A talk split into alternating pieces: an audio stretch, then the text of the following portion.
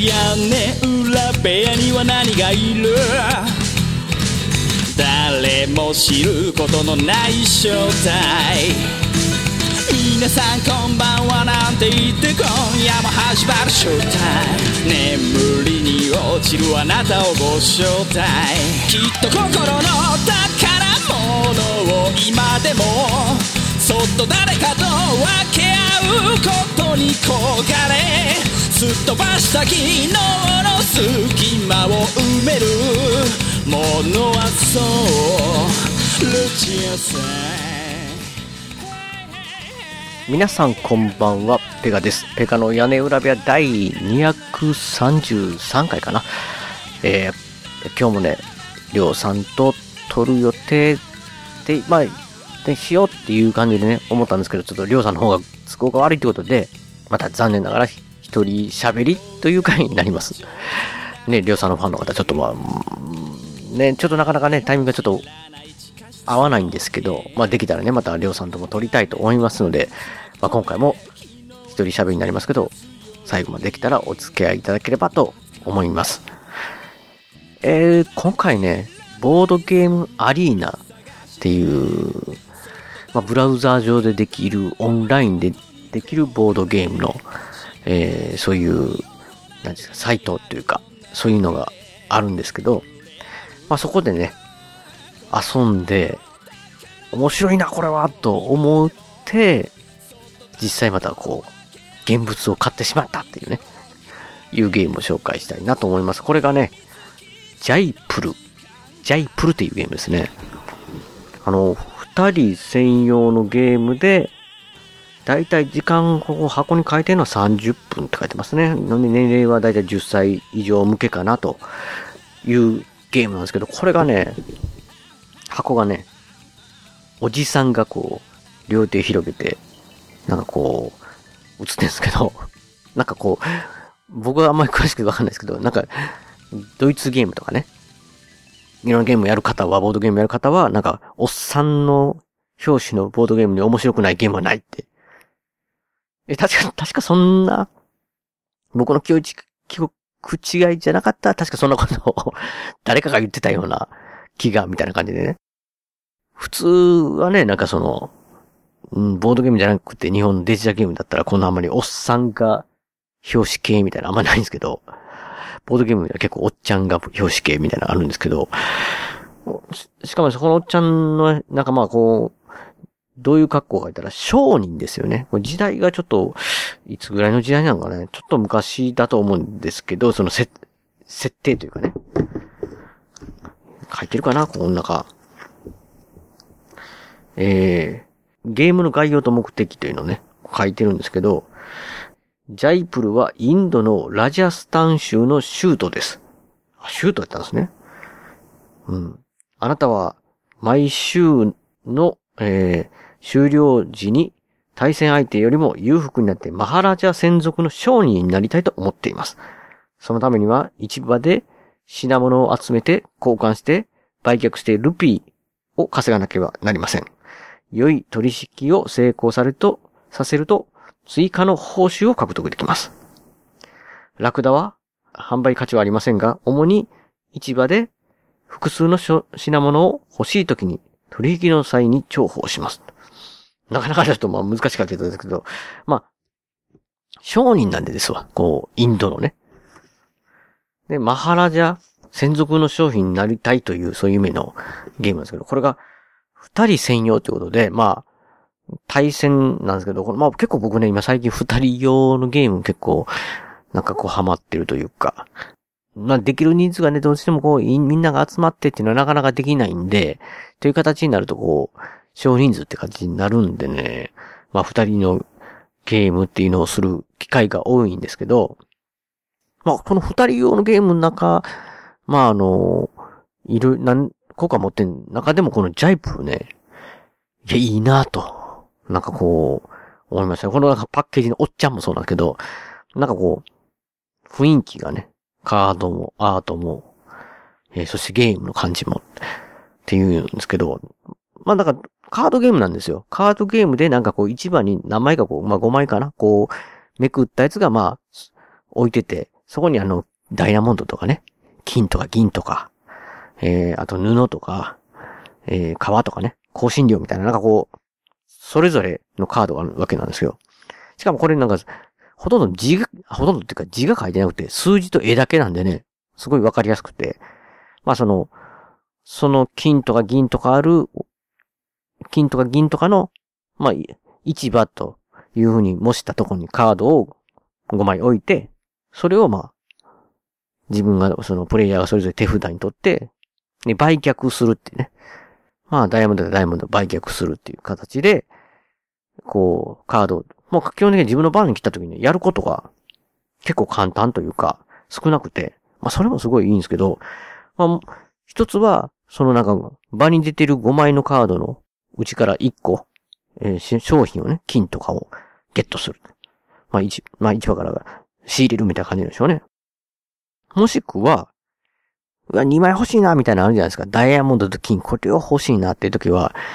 2枚をゲットはできないんですよ。1枚はゲットできるんですけど、だからその2枚どうするか言ったら2枚取る代わりに2枚代わりのものをね、商品、自分の手札のものを場に返すというか市場に戻すっていう感じで。まあ、物々交換ですよね。まあ、それがね、その時にちょっと、えー、もう一つというかね、要素が、まあ、これがポイントなんですけど、このジャイプルの。品物カード以外にね、ラクダっていうカードがあるんですけど、ラクダ。まあ、ラクダがね、まあ、これは売れる、売ることはできないんですよ。売ることできないんですけど、あったら便利っていうもので、まあ、ラクダを持ってたら、要はなんかこう、金とダイヤモンド両方カードあるな、と思う、欲しいなって時に、でも手札の商品も、あまり手放したくないなと。まあ、手放してもいいのはこの革、革ぐらいかなって言って革のカード1枚。でも2枚と2枚交換せなあかんじゃないですか。その時に、えー、ラクダのカードを持っていたら、ラクダと革と、を使って、ダイヤモンドと金と交換できるって。要はだから商品の代わりに物々交換の時に、ラクダを混ぜれるわけですよね。っていう意味で、まあ要は多分ラクダがいっぱいあると、なんかこう商品がいっぱい運べるというか、そういう感覚なんですかね。だからこう、できることか、その、一個、一枚ゲットする。もしくは物々交換、数、複数枚する。でもう一個はね、一番がね、ラクダがいっぱいある時と、まあ、一枚でも二枚でもいいんですけど、ラクダを全部取るっていうのがあるんですよ。だからさっき言ったようにラクダ持ってたらげ、ええやんって言って、なんかこう、タイミングによってはこう、ね、一番の、バーの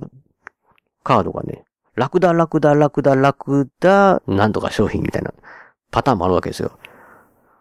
ほな、だから、ラクダ全部一気にゲットできるんですよ。ほな、まあ、手元に置いていけば、ラクダはいっぱいいろんな出た時、助かるなとは思うんですけど、この、ラクダを4つゲットするとですね、その、亡くなった分、4枚を新しい山札からこう、バーって出てくるんですよ。だかその時に、まあ、例えば川っていうのがあまり一応価値的には低いカードなんですけど、川以外ラフタが4枚あって、うん、ラクダ4つゲットしようってゲットした瞬間に、次、補給される、追加で補給されるカードが、ダイヤ、ダイヤとか、銀、金みたいなのやったらね、うおーって相手にチャンスが渡るわけですよ。あい次、出番が相手に渡って、相手が、その、欲しいものを多くゲットされるっていうこともあるんで、まあ、ラクダをバカスが取ればいいってわけでもなけども、ラクダがいっぱい、ラクダがいないと、なんていうんですかね。手札のやつも手放したくなない状態で、市場にいろんなものが揃ってるなってなってたら、こう、ゲットできないってね、いうなんかこうジレンマみたいなものがあって、で、もちろんそれが特典にどう変わっていくかっていうんですけど、それがだから物を売るっていう行為なんですけどね。それがだから、えっ、ー、とね、その、金と銀とかダイヤモンドとか、革とかその品物を自分の番で、その市場でカードをゲットしたり、ラクダをゲットしたりとかしない代わりに売ることができるんですよ、普通にね、手番で。売ることできるんですけど、売却するときに、カードを、まあ、捨て札に置くんですけど、その分の1枚やったら1枚。基本的に、基本的にはですけど、1枚、例えば布の、えー、カードを売りますって言ったら、え、トークンが用意されてるんですよ、場に。まあ、円盤型のトークンが。そこに、そのトークン1個ゲットできると。ただこの1個でゲットできるっていうか、そのゲットが、まあトークンが数があって、それがなくなったら、もうそれ以上売れなくなるんですけど、まあポイントというか、一つが、そのトークンに数字書いてるんですよ。で、点数が。だから1枚やから、1枚やったら1点じゃなくて、1って書いてるやつは1点なんですけど、そのトークンに数字が5とか4とか3とかいろいろ書いてるわけですよ。で、そのトークンを取った分に書いてる数字が点数なんですけど、これが元々は点数が高い順番に並んでるんですよ。だから早いもん勝ちで先売ると、その商品を。いいポイントがもらえるんですけど、最後の方のやつを、みんなが売ってなくなっていったやつを売ると、点数低いんですよね。だからまあ、早いもん勝ちというか、その、最初の方に、まあ多分、一、なんかこうイメージ的にですよ。なんかこう市場で、珍しくて最初なかったら高いけど、だんだんこう出回っていくと価値が下がるみたいな、そういうイメージですかね。だからとにかく、最初にゲットした方がポイント高いよと。同じダイヤでも、同じ金でもっていう感じなんですよ。トークン、同じ中のとこで点数が違うんで。ただ、ここまたポイントがあるんですよね。それやったらね、その今の話であれば、もうカード1枚でもあったら、ダイヤ多分、売ればいいだけのゲームになるじゃないですか。ここにね、ボーナスポイントっていうのがね、えー、存在しまして、それがね、結構みんなやっぱ狙いたいわけですよ。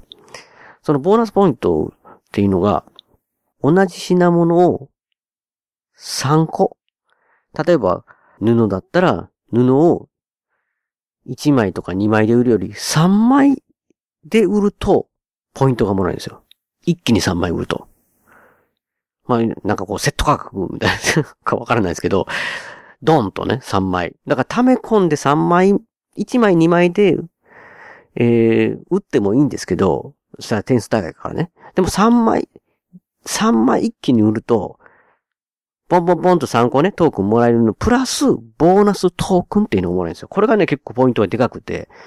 で、それがね、3枚売りと4枚売りと5枚売りまであって、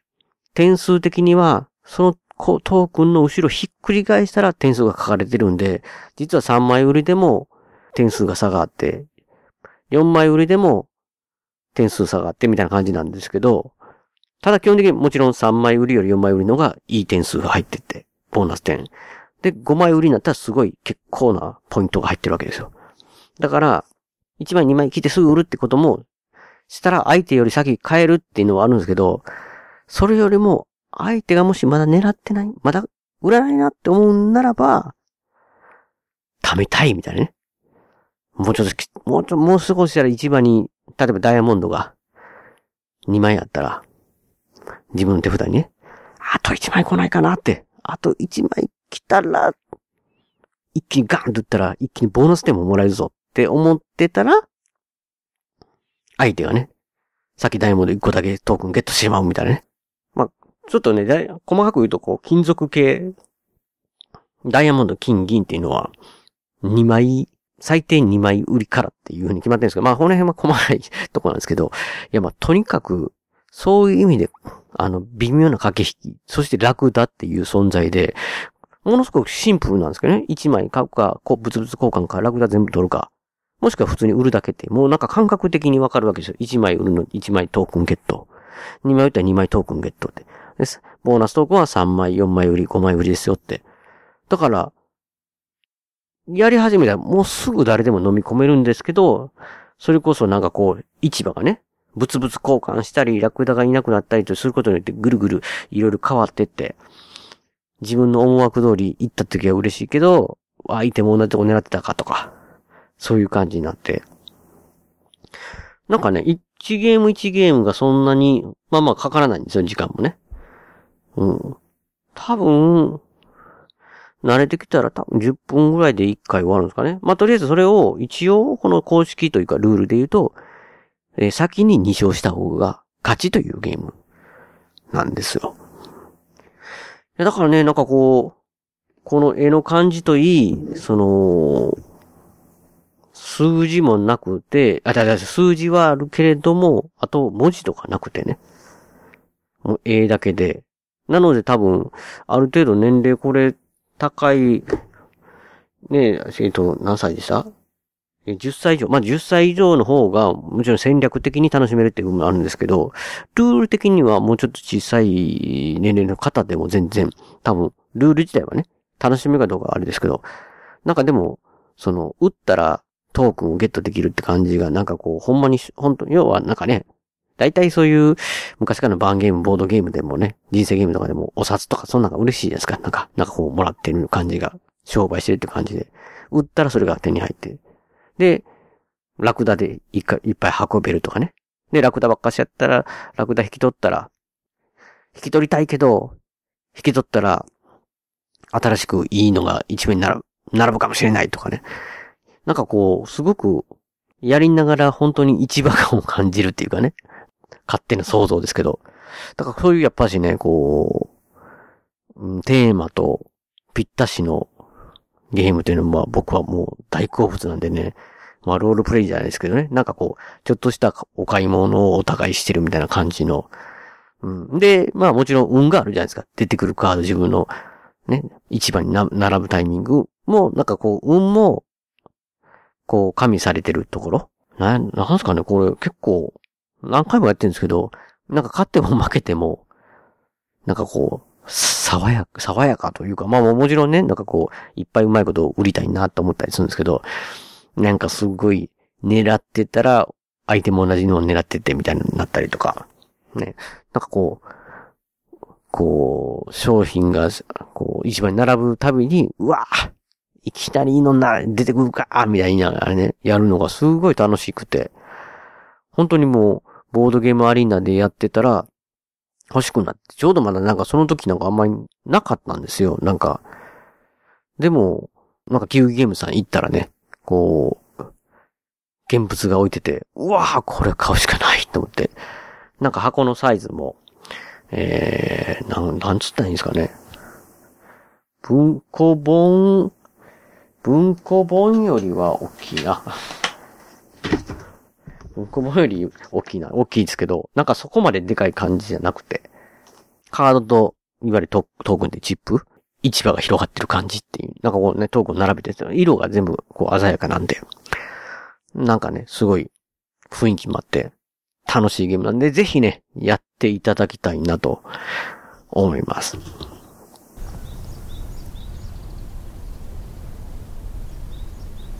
遠く離れてしまえば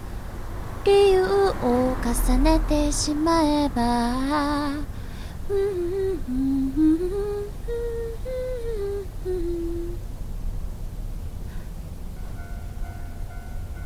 ねえ私たちってさいつまで一緒にいれんのかな？うん。うんうん。ああいやそういう意味じゃなくてうん。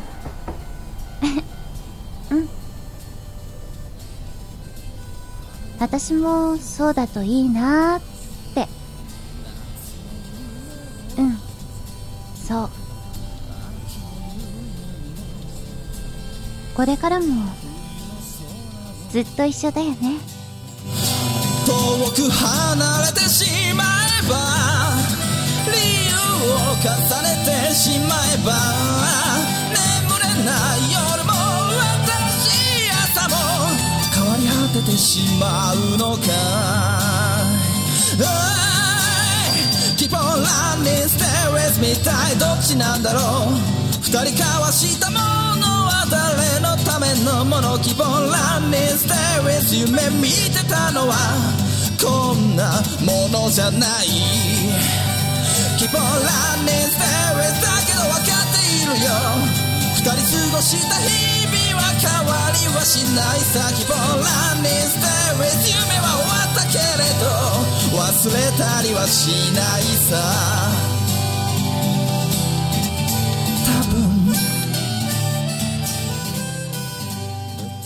ボーカリスト笹山。Keep On え CM 明けなんですけど、いきなりね、えー、ここで笹山さんの今回の曲をね、聴いていただきたいんですけど、まあね、ちょっとね、えー、本当に長いこと、えー、笹山さんのライブに僕自身ちょっと行けてないんですけど、なもね、家でね、まあ、CD 聞くわけですよ。もうコロナ禍ね、こう、笹山さんの。なんとなくそういういろいろこう聞い、その時のインスピレーションに聞くんで、結構ね、なんか、シャニクサイ最近聞いてないなと思い出して、シャニクサイ聞いてて、CM ね、屋根裏部ですごいかけさせていただいてるんですけど、いや、改めてね、やっぱり、いいなって。今更何言ってんだっていう感じがするんですけど、なんかやっぱ改めていいなと思った今日ね、えー、かけさせていただきたいんだと思います。もう、本当にね、CM でもおなじみの曲なんですけど、えー、聞いてください。笹山さんでアルバムシャニクサイよりブレイブストーリーシャニクサイバージョン。愛されたいと願う人の夢が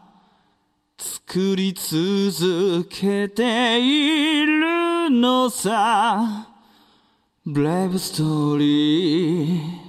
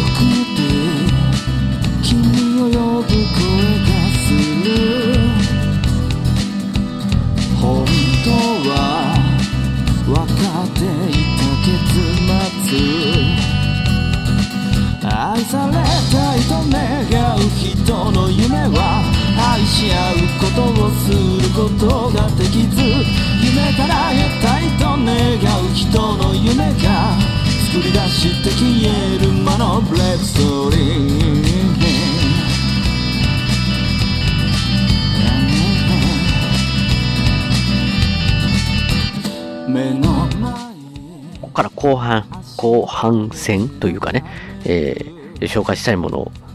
あるんですけど、まだね、オーディブル聞いてるわけですよ。相変わらずね。で、まあ、前回話した小説ね、忘れられた巨人に続く、続くというかね、えー、まあ、その同じ作者の、えー、カズオ・イシグロさんの、今回はね、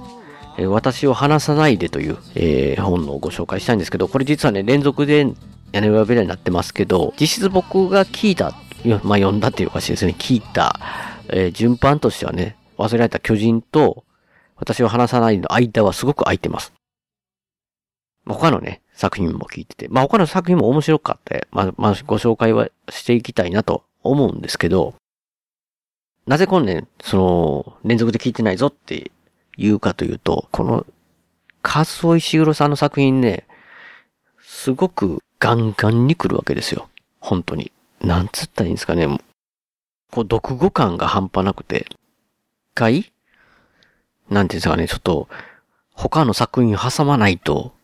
感情的にちょっと、きついよ。まあ、きついよって言ったらなんかすごい重たい作品なのかばっかりっていう、うーん、って言うとなんかまあまあちょっとまた違うんですけど、でももう心が揺さぶられる作品が多くて、うん。なので、まあ、忘れた巨人読んでからもしばらく間があって、最近、その、私を話さないで。まあ、こう、順番から言うと私を話さないでの方が多分前だと思うんですけど、これね、今回もネタバレを結構含んでお話ししますので、うん、感想をね、言いますので、あのー、読んでない方は、これはね、うん。皆に進めるかって言ったら難しいですね。なんかあの、なんちゅう気持ちにさせるんやって思う人もいるし、わ、すごい良かったって思われる方もいるんじゃないかという作品なので、ただね、少しでも興味あって読むかなっていう方は、本当にこの今、僕が喋るっていうか、これ自体もスイッチを切っていただきたいですし、えー、ネットでね、検索するのもやめた方がいいっていう作品です。読む気があるんですですけど、の方が多分楽しめると思います。では、ね、今回こうまた、えー、ネタバレありで、えー、話させていただきたいんですけど、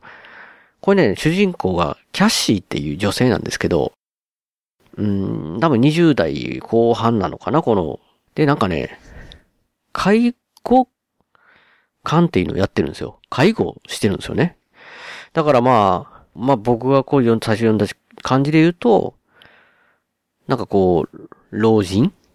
えー、施設の介護士みたいな感じなのかなというふうに思ったんですけど、まあ、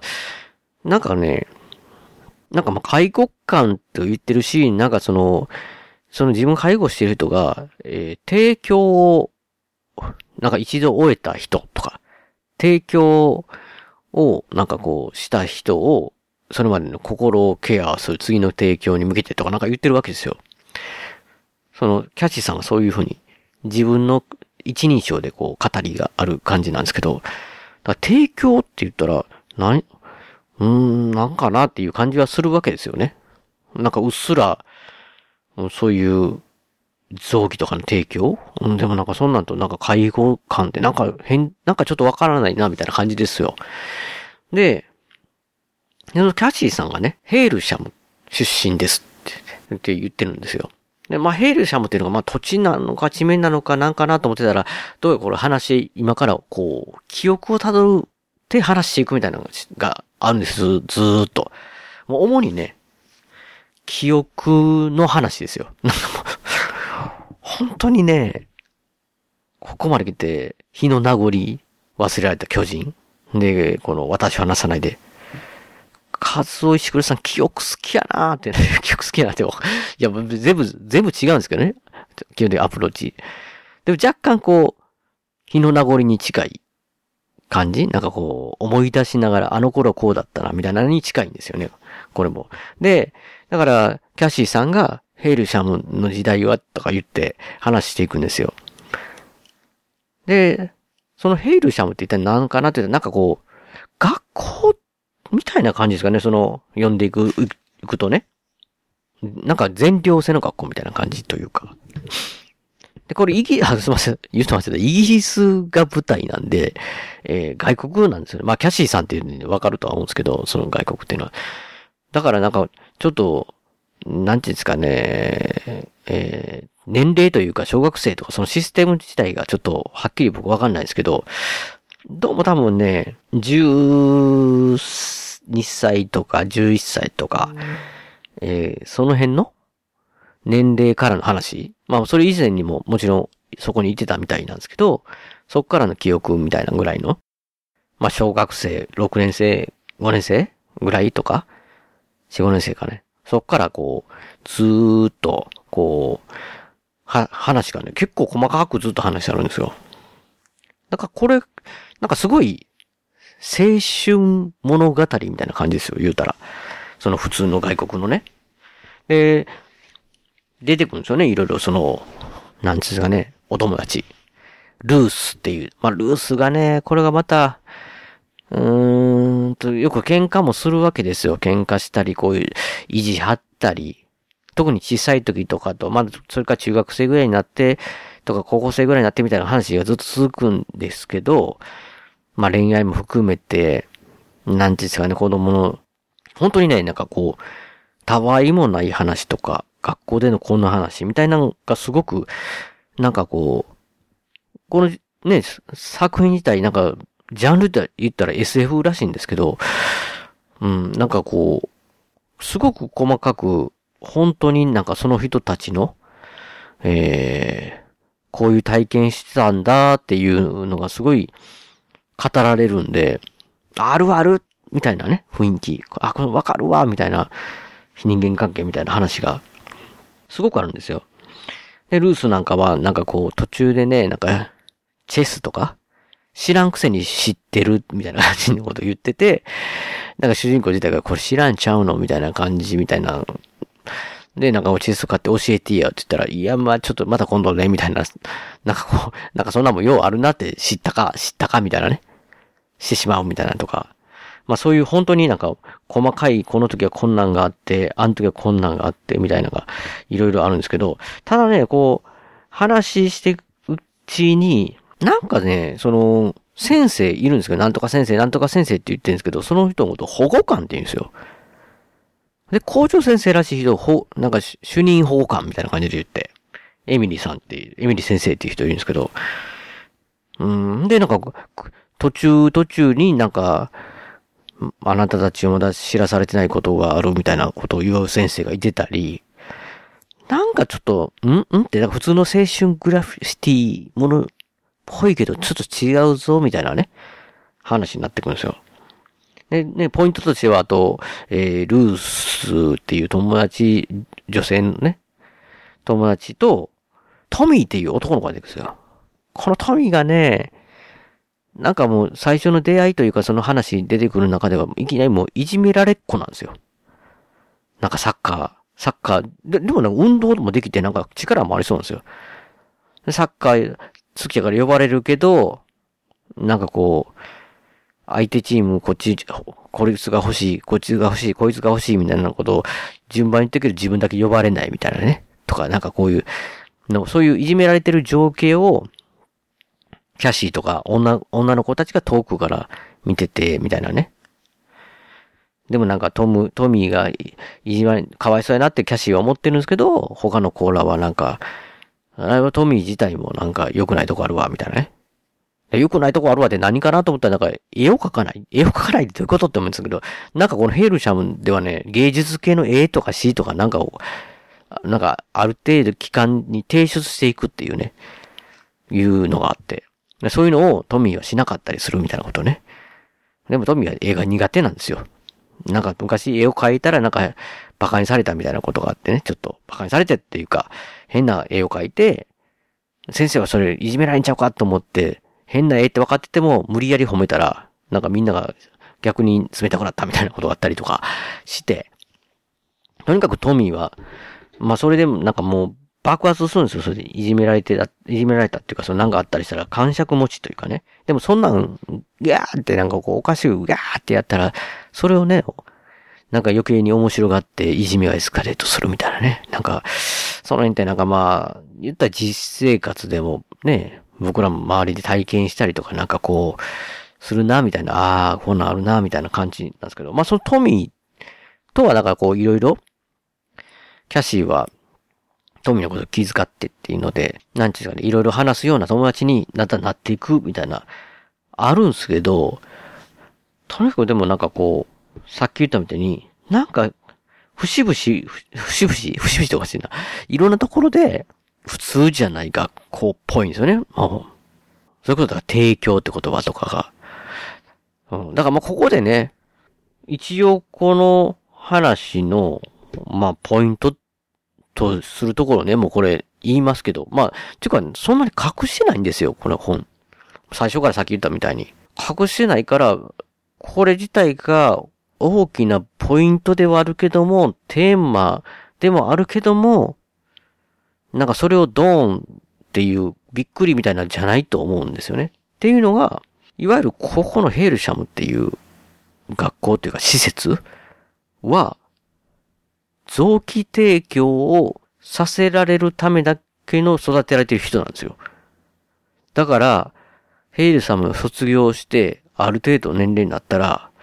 臓器提供を他の人にしていって、そんなに長く生きれないっていう、恐ろしい学校とか施設ですよね。うん。まあ、まあ、それがね、だんだんこう、そうかなって思いながら読んでって、やっぱりそうか、みたいな感じなんですよ。だから、隠してドーンじゃないんですよね。なのでまあ、それが結局この人たちがね、まあ、クローンなんですよね。その普通の人間じゃなくて、複製を作られて、もともとおった人の複製作られて、臓器提供するためだけに、みたいな感じで。それがね、しかもね、もう教育ですよね、これ、ヘイリシャム。子供の頃から、あなたたちは、こういうことをして最後こんな風になっていくんですよ、みたいなのは、教えられてるんですよ。一応ね。でもそれを、当たり前な感じになってるんですね。まあ教育ですから、子供の時から。だからそこで、なんかその中の先生の中では、よくね、あなたたちを教えてもらってるようで教えてもらってないって。本当のことを教えてもらってないみたいなこと言うんですけど、やっぱりまあ、まあ僕ら読み手もそうですし、その、実際にその、実際というかそのヘイルシャムの外、施設の外側の普通の人間、普通の人間ですよね。は、の感覚、要は最後まで普通に生きている。その人たちが病気のためにそういう、なった時のための、えー、移植用の人がいる。っていうこと自体が、なんかこう、要はその差別というかそういう存在っていうことはやっぱし、教えられてるけど教え方によっては別にそれが普通だと。自分たちはそういうものだ、みたいな感じに受け入れてるんですよね。だから、なんかこう、高校生、それこそ、そのヘイル・シャムをちょっと出るという前ぐらいの時に、もう、いたためらなくなった一人の先生がね、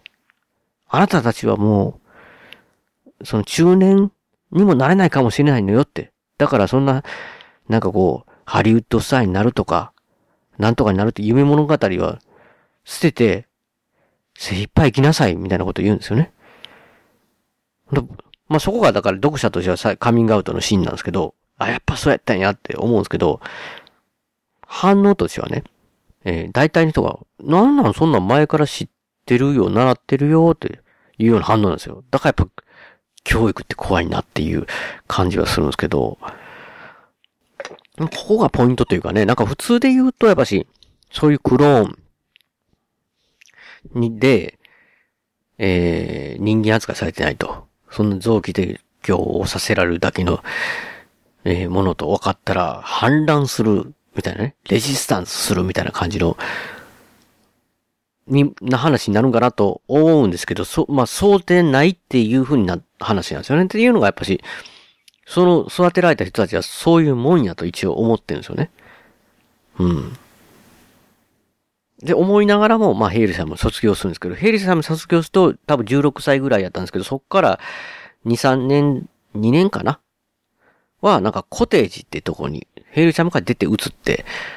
一応はね、そこで卒論みたいな書くみたいなね、本を読んで感想を書くみたいな、があるんですけど、そんなことをしなくてもなんかもう、えー、介護士の勉強に、え介護官の勉強になりたいって言ったら介護官になると。で、このシステムが介護官になって、何年間介護官勤めて、ある日、神が来て、臓器提供しなさいみたいな感じで、臓器提供させられるっていう、要介護人から辞めて税供、え臓器提供の人の方に変わるって言って、そして、1回、2回、3回、4回みたいな感じで、まあその、人の体力とか運によってはもう1回、2回で亡くなる人もいるみたいな、そういう人生という、ものすごい、だから読んでたらね、辛くなってくるんですよ、本当に。で、この人たちをなんとか助けたいって思いながら、助かったらいいのにって思うんですけど、いまいちやっぱ読んでるうちにはなんかこう、レジスタンスする雰囲気、逃げ出す雰囲気も、あまりないわけですよね。そこは教育なのか、なのかっていろいろあるんですけど、ただもちろん同じような、もちろん同じ人間なんですよ。僕たちこう読んでるかクローンって言われても、読者からすると、もう、もうキャシーはキャシーの全く僕たちと一緒の人間であって、かわいそうだなって思うわけですよ。うん、なんか最終ね、なんかこう、まあ、物語的にはこう、何ですかね。ヘイルシャムの中とか、まあその、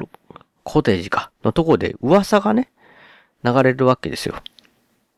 真実の愛を持つカップルは、2、3年猶予してもらえる。要は、えー、臓器提供をするまでに、とか、まあ、して途中でも、とりあえずその3年間2人だけで過ごす猶予、2、3年過ごす猶予が与えられるみたいなね、噂が流れて、まあ、それがちょっと話の、ちょっと、うん、ポイントになってきてっていうか、最終、えー、トミーとキャシーが、みたいな感じになっていくんですけど、まあ、なんかね、この、結局この3人の恋っていうのは、ルースがとトミーが付き合うようになって、キャシーはそういう横で見守るみたいになっていって、まあ、三感覚関係みたいなのがあるんですけど、普通に。でね、でもなんかこう、この運命って分かってて読んで、その運命になっていくんですよ。例えばルースとかもね。なんかルースとはなんかそのコテージから最後、普通のね、介護官になるまでの、えー、ぐらいに喧嘩してみたいな悲しいことがあったりね。まあいろいろあるんですけど、最終的にはそのルースの方が先臓器提供始まって、それをキャシーが看護する。介護するみたいなね、介護するみたいなことがあって、で、昔話をしたりとかして、えー、昔は私、なんかね、ルース尖ってたのがだんだんマイルになったりとかして、みたいなね、話があったりとかするんですけど、まあ、なんか僕ら読んでてだいぶルースのことをね、すごいまあ嫌なこともあったけど、いろんなことあったけど、みたいな感じで、なんかこう、人生をちょっと垣間見てる感じの気分になってるわけですよ。でもそのルースはやっぱり臓器提供させられてみたいになっていくんですよね。なんか、なんだこの辛い物語はみたいな感じで、まあルースは結局亡くなって、でも亡くなる前に言うわけですよ。実はルースはトミーとキャシーがお互い好き同士だったりするのに、自分が邪魔して、なんか焼きもち焼いたり邪魔したりして、トミーと付き合ったりとかしていたと。だから後悔してると。だから、トミーとキャシーが一緒になって、まあその時はもうトミーもね、えー、提供が始まってたんですけど、だからトミーの介護人にキャシーがなって、二人で、その、噂ですよね。真実の愛のカップルの二人なら、3年間か2年間、猶予されると。それをチャレンジしてくれないかと。どうチャレンジするかっていうとですね、えー、その、ヘイルシャム。でも実はそのヘイルシャムがね、この人たち卒業してからね、閉鎖されてるんですよ。だからもうその、どうしたらいいかわからないって、それをね、実現するの。でも実はね、ルースはその前に、その、エミリー、えー、保護官っていう先生ですね。エミリー先生っていうのが、まあ、主任だったんですけど、その、ヘイルちゃんも代表のね。そのエミリー先生の、あ、じゃないや。えー、マダムって人がおったね。これ説明しなかったですけど、マダムって人がね、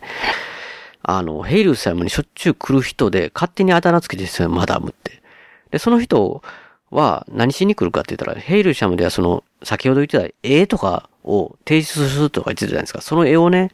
いい作品を集めて持って帰るってこと？を、だ、まあ、なぜ、マダムって人が来て、とにかくそれを持っていくと。ヘイルシャム外に持ち出すっていう。活動しているっていう。うん。だその人が、まあ、外からの、こう、すごいパイプ役みたいな感じの、まあ、それも子供ながらの勝手にイメージですよ。だからそのマダムのね、住所を見つけたと。もうだからだいぶ前ですよ。まあ、結局そのもう卒業して、だいぶ経ってるんで、まあ、それこそ多分、最初の話戻ると20代後半ぐらいになってるわけですよ、3人とも。だからその、マダムの方の家を見つけたからそこに行ってお願いしに行きなさいと。頼むからトミーとキャシー、あなたたちは真実の愛あるからって。って言って、行くうちにまあ、そのまあ、分かったわって考えとくわって言ってる間に、まあ、ルースは亡くなってしまって。で、結局トミーとキャシーはね、マダムのところにさ、行くわけですよ。で、マダムのところに行くとね、実はマダム以外に、エミリー先生も一緒に住んでて、まあ、多分これおそらく娘さんなんですよね、マダムっていうのはエミリー先生の。で、当時のヘイルシャムって話をするわけですよね。その、結局その、エミリー先生に真実の愛があったら優勝されるんですか？お願いしますって言ってるんですけど、まあ残念ながらそれはね、うん、残念というかね、えー、というか、だからそこで全貌が明かされるわけですよね。えー、エミリー先生。エミリー先生、結局だからそのクローン人間のね、臓器を、えー、やるっていう施設はヘイルシャム以外にもイギリス各地にあって、でもものすごくひどい扱いをして、そのクローン人間っていうのは育てられてたらしくて、ヘイルシャムっていうのは実は、唯一というか、まあもう一個あったのかな？人道的に、その人たちを、えー、育てて、その人たちは、もう同じ、私たちと一緒の人間ですよと。それ、それを、あなたたちは臓器提供とかにするんですかっていう、要は運動してた人なんっていうことなんですね、エミリー先生とかは。だから、クローン人間であるキャシーとかの芸術系の作品を集めて、展覧会開いたりとか。で、この人たちは、こういう、私たちと同じような人間のような、えー人間のようなとか人間であるということをみんなに運動して戦ってたと。でも結局、閉鎖して、先ほど言ったと思うんですけど、まあいろんな原因があるんですけど、その運動は破れてしまったと。だからもう学校も閉鎖してるし、で、そもそもその、二人の愛がっていうのはもう噂だけであって、勝手に出てきた噂だけであって、そもそもないと言われるわけですよ。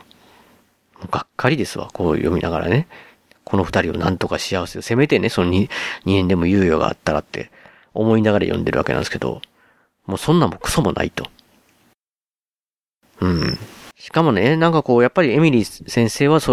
の、その人たちを助けようというかね、守ろうとするために、ヘルシャムをやり始めたけど、結局反対があってだんだんあって、みたいななって。で、キャシーとかに言うのは、あなたたちは、まだマシな方だと思ってくださいって。他のクローン人間の人たちの施設っていうのはもっとすごいひどい環境で、劣悪で。だから、あなたたちがそうやって純粋に、ね、愛をっていうような話があって、そうやって私のところに来てくれただけで、私のやってた成果があるというものですみたいなこと言うんですけど、もう読んでる方からしたら、いやいやいやいやいやってね、全然助かれへんしって、そんな、なんか、自分、自分他のところにまっしって言われても、ひどいやんみたいなね、感じになるんですけど、結局そこからね、もう、エミリー先生からもう諦めて戻ってって感じでね、トミーが、うん、また提供が増え、させ、いやもう第4回目みたいな感じになってるわけですよ。もう第4回になったらほぼもう、最後ですよ。亡くなってしまうっていう。で、その時にね、キャシー介護してたんですけど、介護官やってたんですけど、専属の。やめてくれと。君を専属の介護官から外すって言ってね。二人もう恋愛関係ですよ。もう。ほんとキャシーがなんでよって。最後まで見させてよって。それが介護官の仕事でしょって。っ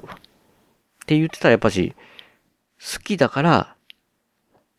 最後こんな姿を見せたくないみたいな感じなんですよね。そのトミーの方は。で、そんなのと言ってるんですけど、で、その時に喧嘩にちょっとなるのが、トミーが、君も提供者になったらわかるよって。君は介護士官しかやってないから、わからないんだって。言われて、なんか、カチンとキャッシーは切ってちょっと喧嘩するみたいなとこあるんですけど、うん。だからこれ僕ね、最終結末今度どうなっていくんだっていうか、まあこう、全然希望的なね、結末にはなっていかないわけなんですけど、読み終わってやっぱ後からこう考えていくとですね、なんかこう、なんかこう、立場、まあだから暗喩というかね、実際。ものすごいひどい話ですよ。結局でもその、どんな風にしてこうなったかっていう、要は、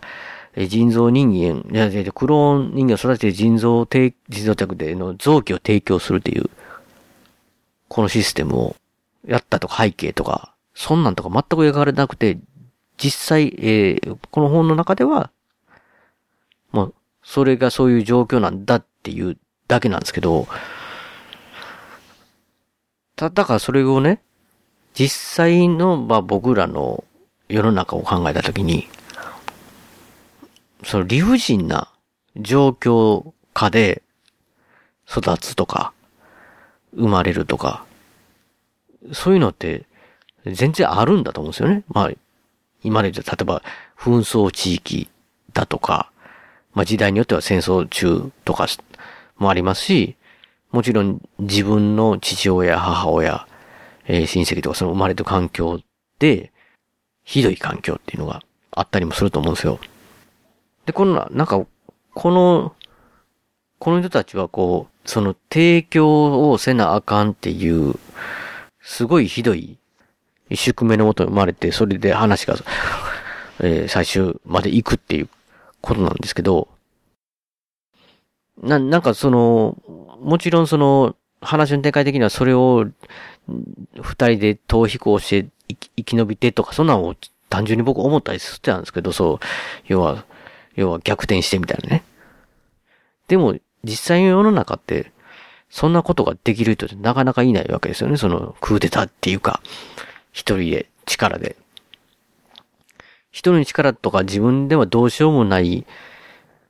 状況、運命っていう、運命っていうかね、状態を、で、人はどう生きるのかっていう。なんかね、特にその、エミリー先生のとこに行った時に、トミーかキャシーかが言うんですよ。ただ単に臓器を提供するためだけに育てられて、えー死ぬんやったら、ええとかなんかこういう、何のためにやったんですか僕らは。僕ら何のために生きてるんですかみたいなね。ほんとそうなんですよね。だから、何の意味があるんですかって。ただ単に臓器を提供するためにだけに生きてる。その人たち、その僕らに勉強とか芸術を教えてて。まあ、そのエミリー先生からしたら意味があったのよって、そうやってみんなに訴えかけて、つって、みたいな感じでしたけど、そんでね、なんかこう、エミリー先生実際も、要はクローン人間と同じヘイリシャムですけど、クローン人間とは違うわけですよ。立場が違うんです。立場が違うんですよね。で、一生懸命解放しようとか、よく、いいようにしようと思ったけど、できなかったっていう人生ですよ。だから、せめてもの思い、思いとしては、自分の学校の生徒は他のククローン施設の人よりは幸せだったと信じているというか、信じたいというか、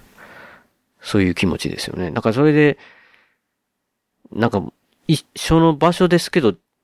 ょっと立場違うだけで、なかなかこう、本当の気持ちになれないっていう。まあそう言ったら同じクローン人間で同じ臓器提供の運命のキャシーとトミーですけど、キャシーはまだ介護官で、これから臓器提供の人に変わるわけですけど、臓器提供者にまだなってないわけですよね、キャシーは。で、トミーはもう臓器提供をやってて、4回目でもう自分の最後かなって思う。という立場が違うと、わからないんだよ、キャシーって。臓器提供になったらわかるよって。だからなかなかこう、同じような状況に近くにいてても、それぞれの立場じゃないと、本当のことはわからないみたいなね。うん、なんか、と、だからやっぱりその状況下で、結局、人間らしく生きる？なんかそれをすごい考えさせられるとか、結局だからほんまに、臓器提供の運命で、中年層まで生き、生きしか生きられない状況。まあもちろんそれをね、運命を変えれたら一番いいんですけど、どうしても自分の一人で変えられない。そういう状況で、人は、あなたは精一杯生きれますか？みたいなね、なんか、なんかそういう、なん、なんていうんですか、そういう感じのメッセージすガーンってかん感じて。でね、キャシーはだからそういう風に、だんだん明かされて、自分がそのクローンで、いわゆるそういう、えー、弱者、弱者っていうか、その、そんな虐げられてるっ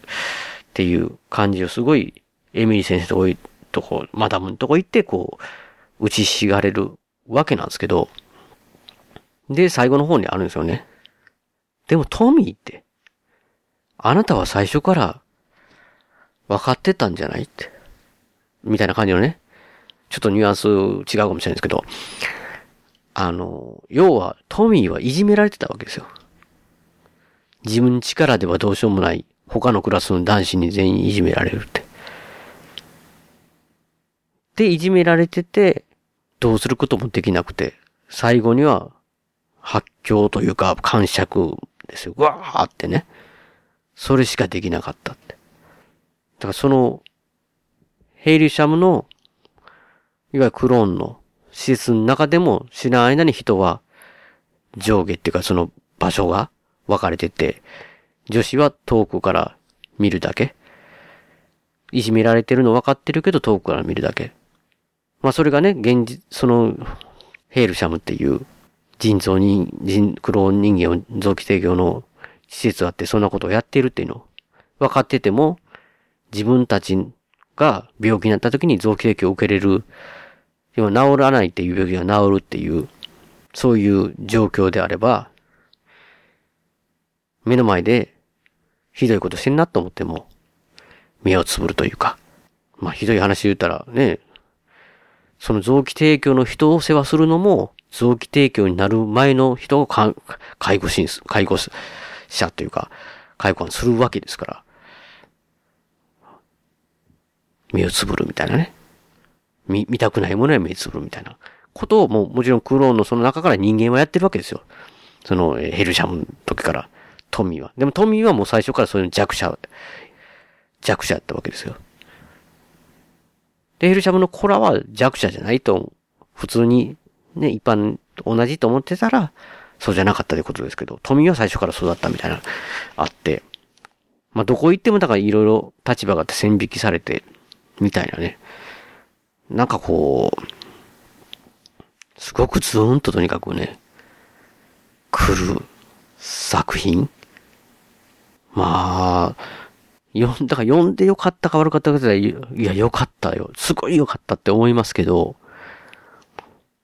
物語だけで言ったら本当に、なんつったらいいんかな。こう、結局その、臓器提供の運命からは逃れられないという感じになっていって、最終的にはだからトミーは自分の第4回目かなの提供をする前に、キャシーと介護の契約を切って、最後の日普通になんか普通というかね、普通ではないんですけど、やっぱ普通に設定最後別れていくときのね、トミーとキャシーの、なんかトミーのね、こう、せ、せ、あの話がね、もうキューンってきて、もう通ですよ、涙。なんか全然本当に特別なことじゃないんですよ。なんかその、もう大人やってるじゃないですか。で、ヘイリちゃんの時に俺サッカーよくやってたよなって、キャッシュ見てたよなって。その秘密を教えてあげるよって言ってなかった。誰にも言ってない秘密だよって言って。で、ゴール決めた時に自分は喜んで両手上げながら足を蹴り上げるんだって。バシャーンって水を蹴るみたいにって。水、水たまりをバシャーンって蹴るみたいにみたいな感じで今度やるんですよ。水バシャーンバシャーンみたいな。本当になんかバカなことを言って最後ちょっと笑わせようと、最後の別れ、要はもう自分は死ぬと、これがもう最後、もう二度と会えないっていうとこに、キャッシュを笑わせようと、しょうもないこと言ってっていうとこがね、本当にトミーに惚れる。僕これ終始ね、結構、この三人の中でトミーがめちゃめちゃ、純粋すぎて、反応とかすべてが、むちゃくちゃトミーファンになるっていうね。いやもう、あそこのシーンをもう、まあ僕の前聞くたびに、もう、涙なしにはね、トミー。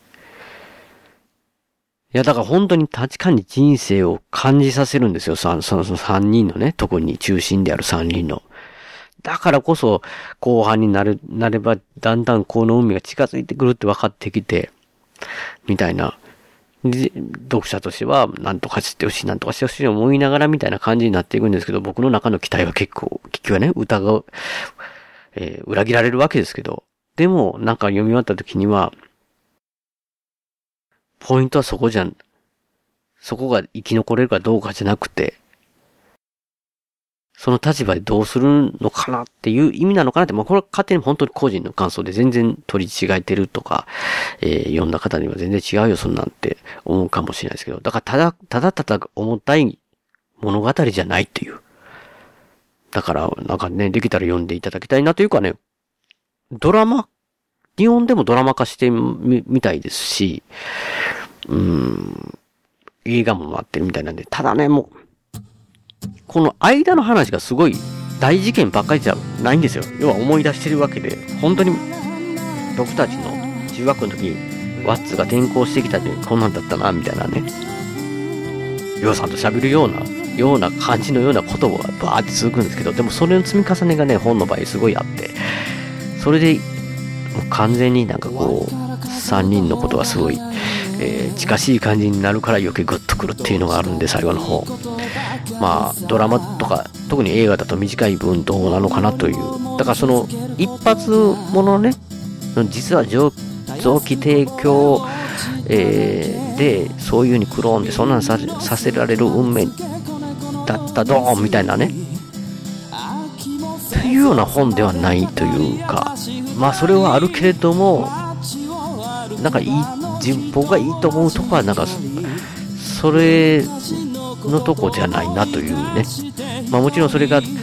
えー背景ではありますけど、そうでない、そこの、まあその、まあ状況下の、えー主に3人のお話だなという感じで、やっぱりね、和尾石黒さんきついな、きついなっていうか、なんかずっとくわって今回も思いましたね。えーというわけで、えー番組の方ね、えーまた思い出しただけでちょっとチーン、と、ジーンときてしまってるような気がするんでもないですけど、えー、えー、泣かないですよ。なんかね、涙もろくなってしまってますけど、年年齢的に。年齢的にのせいっていうかもうわかんないですけどね。えーそれでは、えー締めさせていただきます。番組のご意見やご感想などメールでお待ちしています。ブログのメールフォームから送っていただくか、もしくは通常のメールでアルファベットで、ペガ屋根裏アットマークチームドットコム、ペガ屋根裏アットマーク Gmail.com 宛てでお願いいたします。えー今回のエンディング曲は笹山さんでスルリです。えースルリを含む笹山さん関連のデジタル曲、こちらの方は iTunes ストアや Amazon MP3 で購入できます。えーオリジナルフルアルバム、シャニクサイ、このシャニクサイが、えー今回ね、かけて、かけさせていただいたブレイブストーリーも入ってます。えーセカンドフルアルバム、灰の水曜日も絶賛発売中ですので、よろしくお願いします。あと、アルバム IG、こちらの方は全国レコード CD ショップでも取り扱われてますので、えーお店からお取り寄せとかもできますので、ぜひぜひよろしくお願いします。えーでは、次回はりょうさんいるかな？まあ、えー次回の配信でお会いしましょう。さようなら。大事なことはいつも伝わらずするり相変わらずのままでいられた二人街はもうすっかりと懐かしく変わり昔のことと分かりすぎる一人。